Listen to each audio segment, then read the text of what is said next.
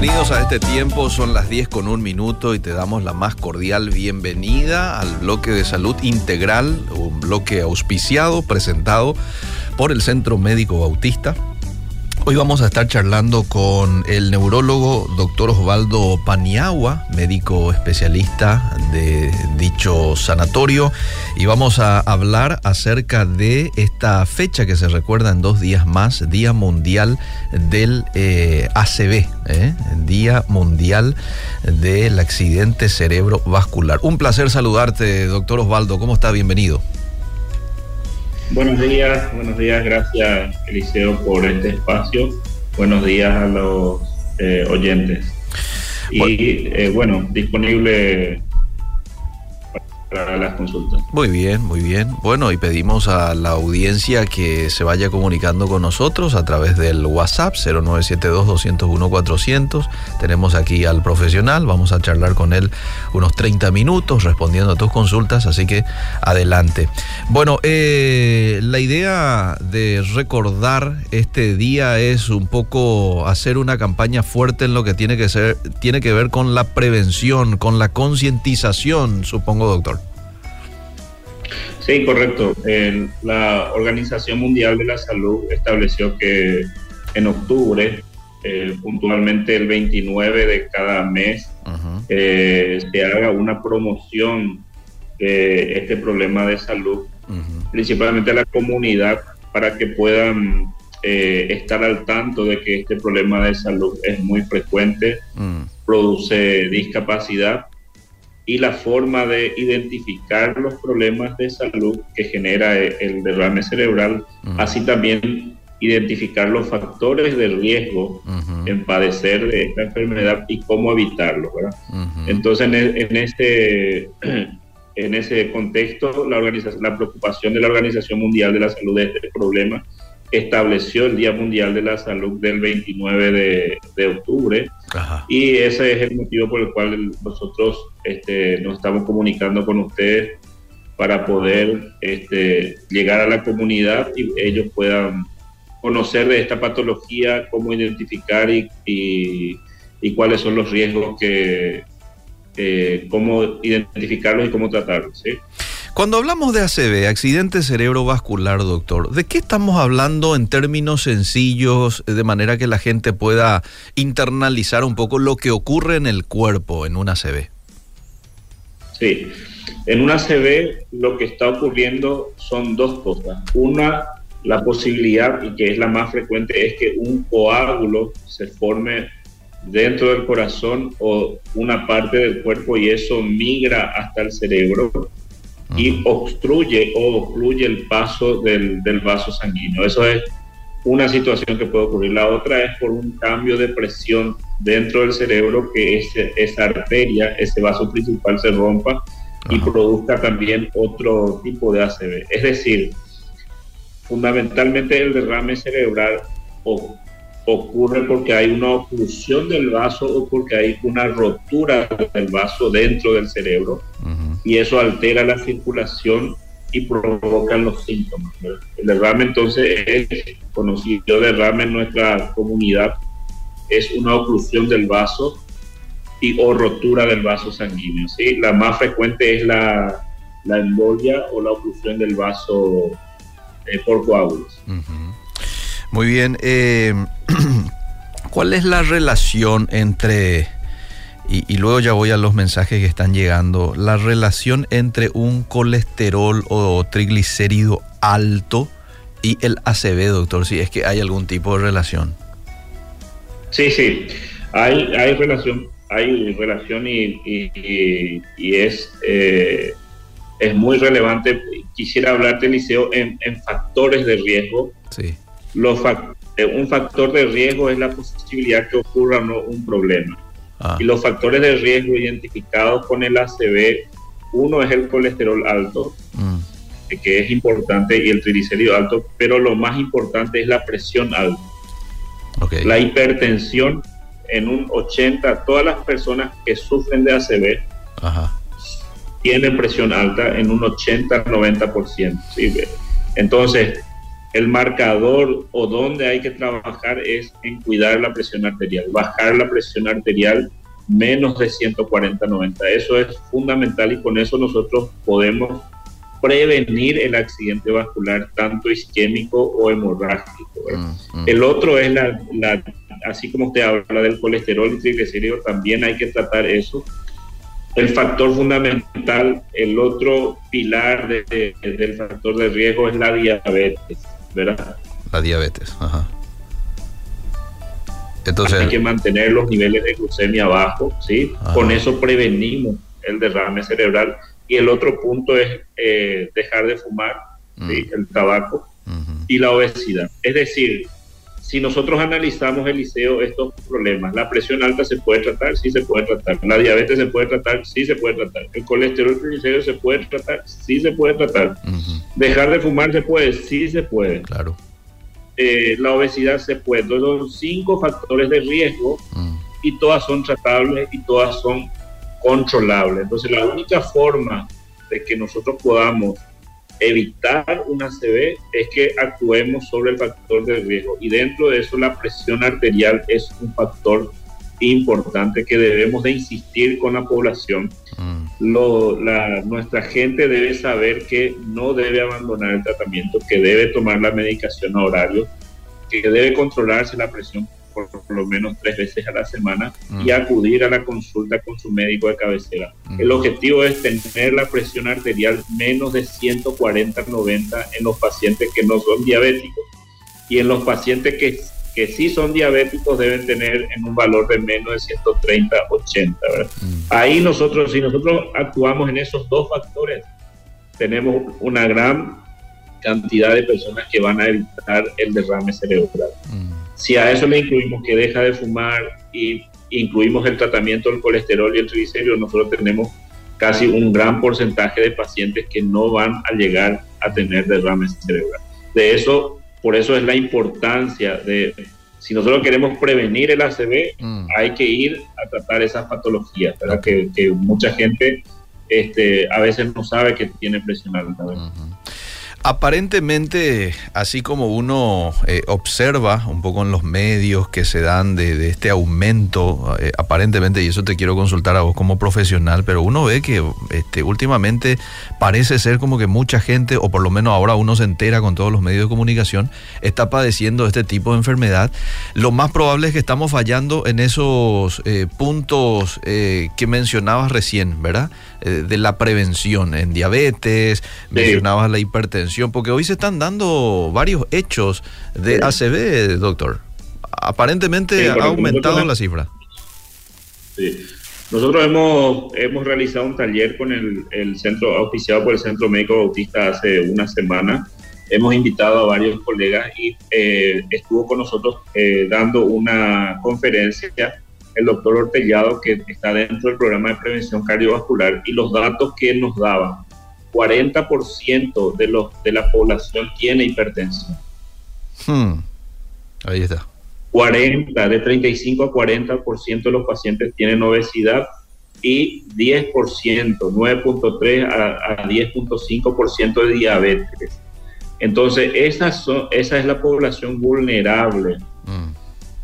que pueden padecer de este problema de accidente vascular o incluso infarto cardíaco. Hmm. Es decir, es, grande lo que debemos hacer, es mucho lo que debemos hacer y lo que debemos hacer está muy claro, es decir, tratar a esas personas que tienen hipertensión, que conozcan la comunidad, mm. que el hipertenso, la única forma de evitar complicaciones mayores es que respete la, medicación, que tome horario y que, que, siga las normas que le indica su médico.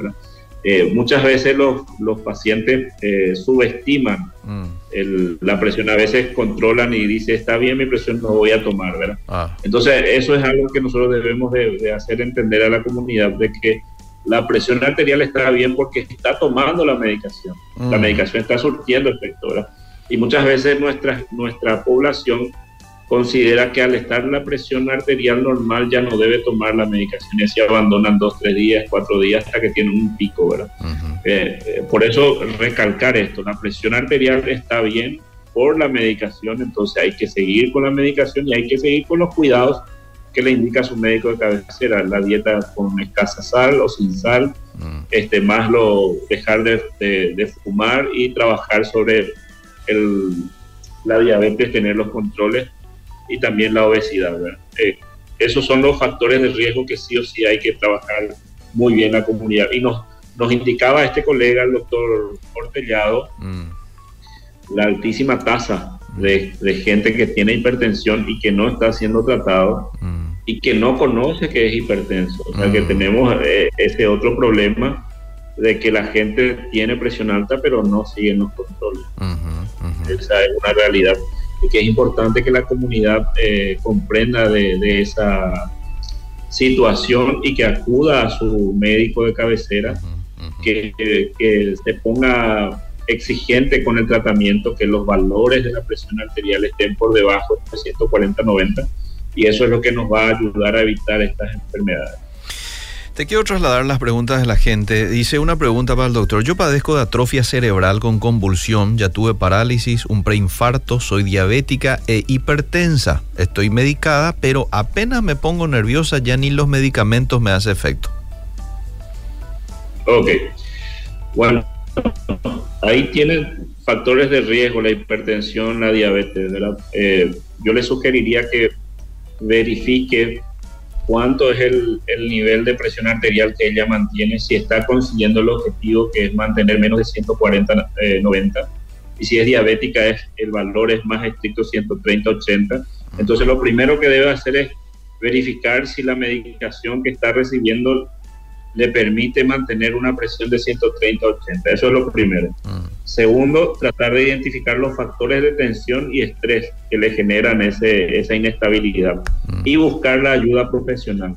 Su médico de cabecera para trabajar la presión arterial y también la salud mental, de tal forma que esa paciente identifique las condiciones que le generan esa tensión mm. o estrés para que pueda trabajar en el mismo. ¿sí?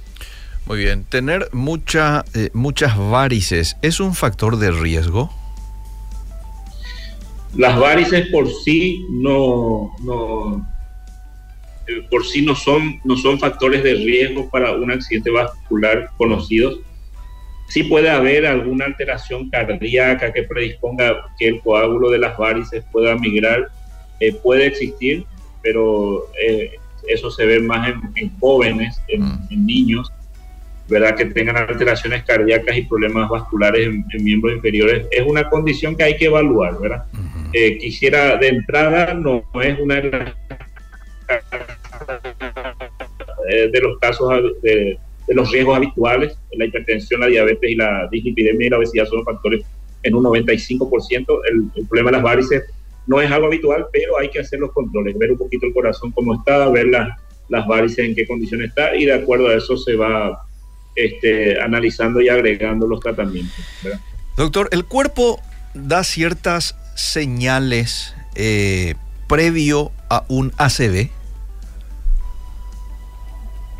Previas, señales que de pronto a uno lo diga, che, tengo, tengo que ir a, hacerme ver, eh, tengo que ir a consultar a un médico, o, o, o no, o es algo repentino. Sí, sí, sí.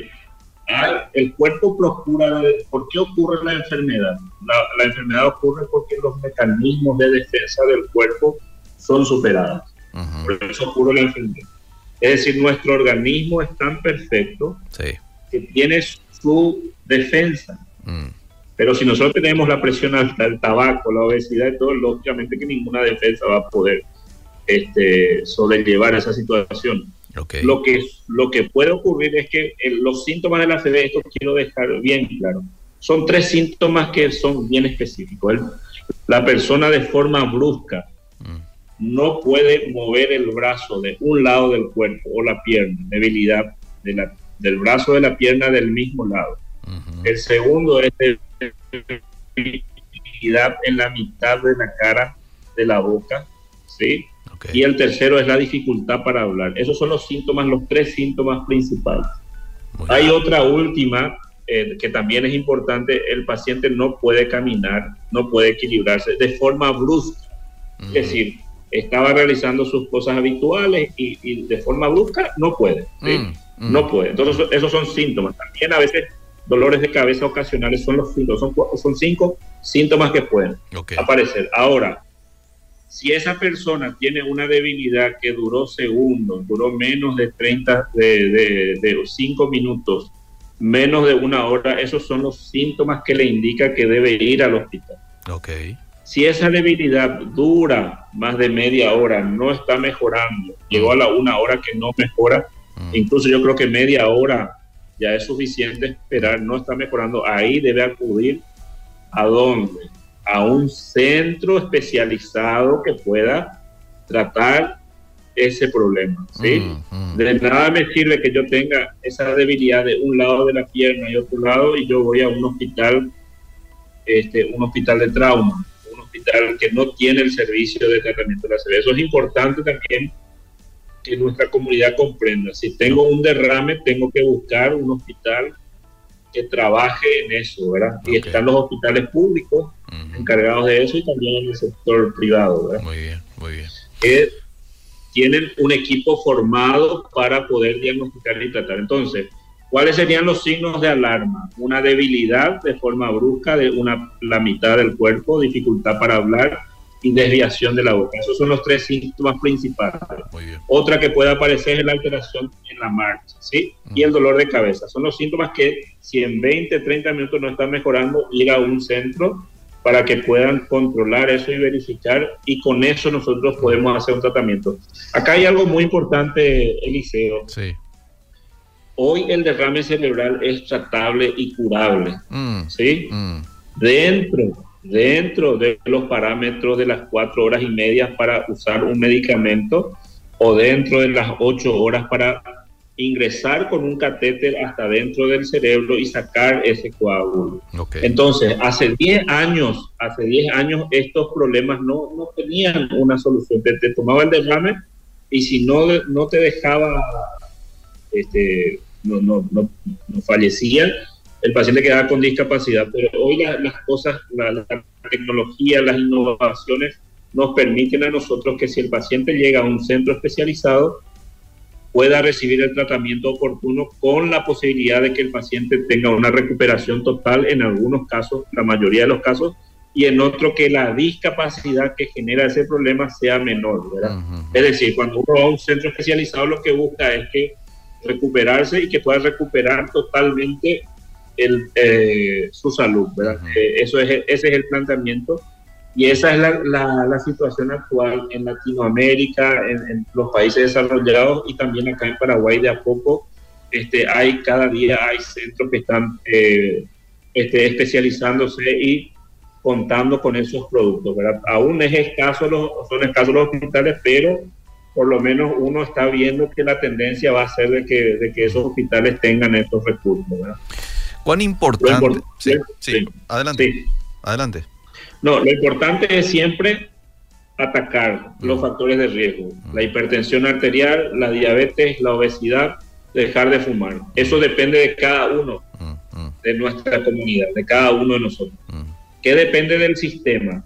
Del sistema depende de equipar los hospitales y trabajar. Entonces, si, si coordinamos que los pacientes puedan cuidarse, que puedan identificar los síntomas mm. y que puedan ir a un centro especializado, creo que ahí eh, se, se, podía conectar eso entre un servicio adecuado para el problema de salud que tiene el, el paciente. ¿sí? No, un puntito nomás que quería acotar, ¿verdad? Porque dijiste uno de los síntomas eh, que de la ACV, de las señales que da el cuerpo, es el dolor de cabeza, ¿verdad? Y supongo que es un dolor de cabeza intenso. Eh, que normalmente cuando a alguien le duele la cabeza, ¿qué es lo que hace? ¿Eh? Se va al cajón allí de su casa o le dice a la vecina si él no tiene, ¿me puede dar por favor? Ya para eh, que le pase ese síntoma ahí nomás rapidito, solucionar ahí. De ahí a 8, 9 horas le vuelve a doler la cabeza y vuelve otra vez a tomar porque ya me hizo bien la vez pasada, ¿verdad? Y así es cuando vamos dilatando lo que podría ser una señal que el cuerpo te está dando de un problema mayor. Por eso eh, digo nomás aquí un punto interesante a mencionar, no a la automedicación y sí al ser diligentes en cuanto a mi consulta con el profesional cuando hay algún síntoma, alguna señal que el cuerpo me está dando. Sí, muy, muy claro y gracias por acotar este tema. Eh, el dolor de cabeza, las, causas del dolor de cabeza son múltiples. ¿sí? Mm. Ahora, una persona cuando tiene un dolor de cabeza que es habitual, que tiene un diagnóstico de ser un dolor tensional o un migrañoso, puede tomar la medicación que le prescribió su médico.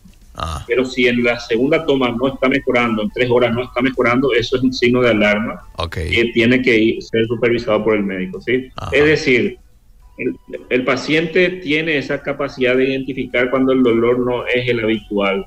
Se acompaña náuseas, vómitos. Entonces sí debe ir. Y creo que un, tiempo límite es importante dos horas, ¿verdad? Mm. Si en dos horas no está resolviendo y es un dolor que no es el habitual, mm. Este, debe de ir a consultar, ¿verdad? Y está el otro dolor también que es a nivel cervical, mm. con un poco de visión borrosa que va y viene. Entonces eso es importante que la persona acuda a la consulta, verificar la presión arterial, identificar los factores de riesgo, porque esos son los síntomas que usted indica y que, que, te preocupa, Eliseo. ¿verdad? Mm. Esas son las alarmas que uno tiene que, eh, y que, tiene que ver como un semáforo rojo. Bueno, algo, esto no es habitual y acudir al, al médico de cabecera para que le resuelvan eh, el problema. Esta oyente dice, mi papá es diabético con tratamiento. Ayer él desayunó bien, su media mañana fue manzana, un prealmuerzo, eh, un predesayuno, eh, bueno, su prealmuerzo fue de 266, su predesayuno fue de 106. ¿Qué pasó ahí si me pueden ayudar? Dice, él está tomando meto, metoformina 850. Metformina. Bueno, sus niveles de, glucemia no están dentro de los parámetros objetivos.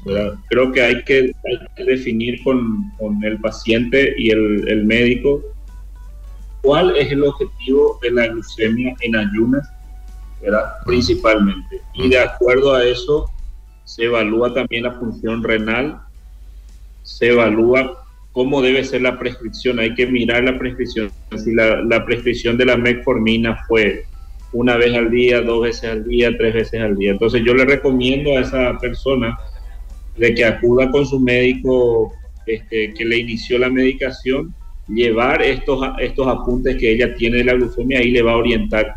Los niveles de glucemia en ayunas, lo ideal es estar menos de 130, eso es lo ideal, más de 70 y menos de 130 en ayunas en diabéticos, ¿verdad?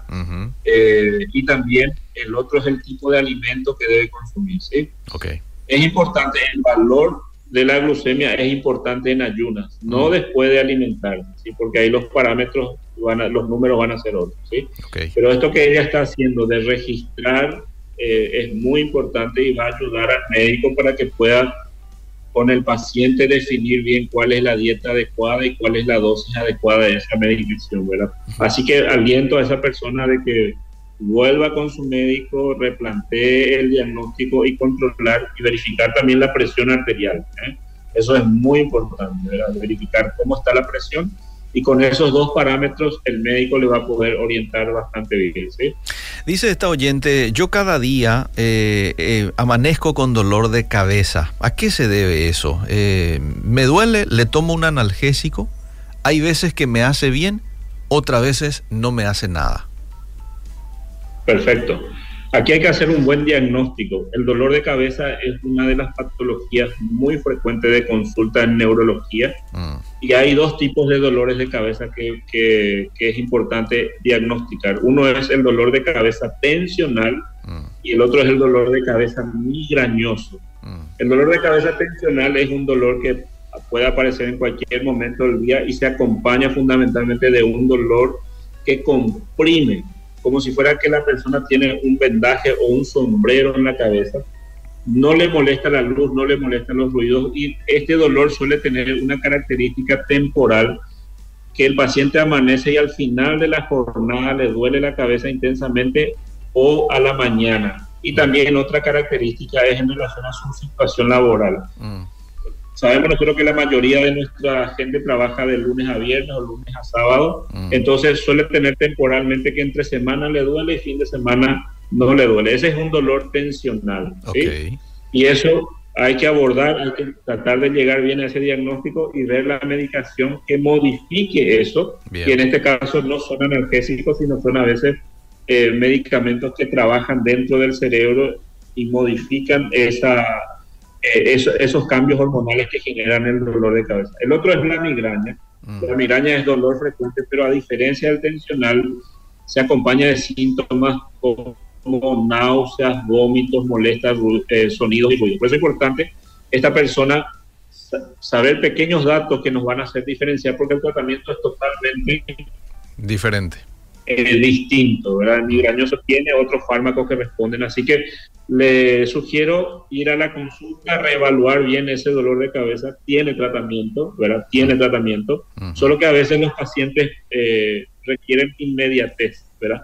Pero en realidad hay que hacer una consulta, hay que evaluar, hay que iniciar el tratamiento y eso con, en dos, tres semanas de medicación eh, tienen eh, un, impacto positivo en la, en la salud de la persona. Es decir, el dolor de cabeza, ¿qué le va a producir a esa persona? Le va a producir mala calidad de vida, mm. mala calidad de vida. No mm. puede trabajar, no puede dormir, está cansado. Entonces, hay que tratar eso para que mejore la calidad de vida. Mm.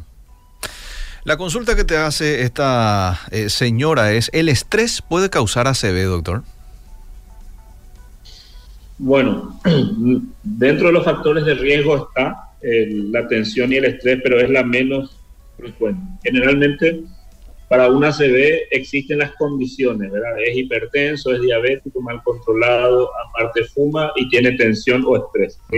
El estrés colabora más a eso que está, que está descontrolado colabora. Pero si nosotros miramos dentro de, nuestra, de nuestros factores de riesgo registrados, mm. vemos que el estrés no es uno de los principales que genera, pero sí forma parte de, de, los síntomas. Lo que pasa es que nos preocupa a nosotros porque mucha gente siempre da un argumento del estrés, pero tiene la presión no controlada, tiene la diabetes no controlada, entonces se enfoca en controlar su estrés y no, no tratar lo que sí sabemos que es una bomba de tiempo, ¿verdad? Claro. Por eso es importante, sí es un factor, pero no es la causa principal de la severidad. Ahora, colabora con todo eso. Muy bien, muy bien. Bueno, última pregunta, doctor. ¿El sangrado de nariz constante podría ser otro síntoma? No, no. El sangrado eh, puede ocurrir por problemas locales dentro de la fosa nasal o también puede ocurrir por trastornos de coagulación. Hay que evaluar bien eso, eh, hay que evaluar si es una lesión local, eso eh, se analiza y se evalúa con los especialistas, en este caso el otorrino. Okay. Y si es una causa general por, por fármacos, consumo de aspirina o automedicación o coagulopatía, eso puede predisponer a una hemorragia cerebral. Entonces yo recomiendo evaluar bien cuál es la causa del sangrado de la nariz. Okay. Si la causa del sangrado de la nariz es por una lesión local, no, no tiene riesgo de ACV. Okay. Si la causa del sangrado es como consecuencia de tomar fármacos o de tener alguna enfermedad, eso sí predispone a una hemorragia cerebral entonces hay que evaluar bien eso, Eliseo. Muy bien, muy bien. Bueno, si ustedes quieren consultar con el médico, este, con quien yo estoy charlando hoy, Osvaldo Paniagua, ya el tiempo no nos da, pero usted se ha quedado con ciertas consultas que quiere hacerlo, entonces puede llamar con total confianza al Centro Médico Bautista, este número que le doy, 688-9000, 688-9000, están en las redes sociales también, tanto en Facebook como en Instagram, como CMB, Centro Médico Bautista. Yo quiero agradecerle muchísimo por el tiempo, doctor Osvaldo, y seguramente en algún eh, momento posterior lo vamos a tener aquí en cabina y seguimos charlando de tantos temas que, bueno, a veces es bueno charlarlo y qué mejor que con un profesional como usted. ¿eh? Gracias, Eliseo, gracias por el espacio y bueno. Eh, si tiene acuda al CMD. Muy bien, charlábamos hoy con el doctor Osvaldo Paniagua en el bloque de salud integral. Seguimos.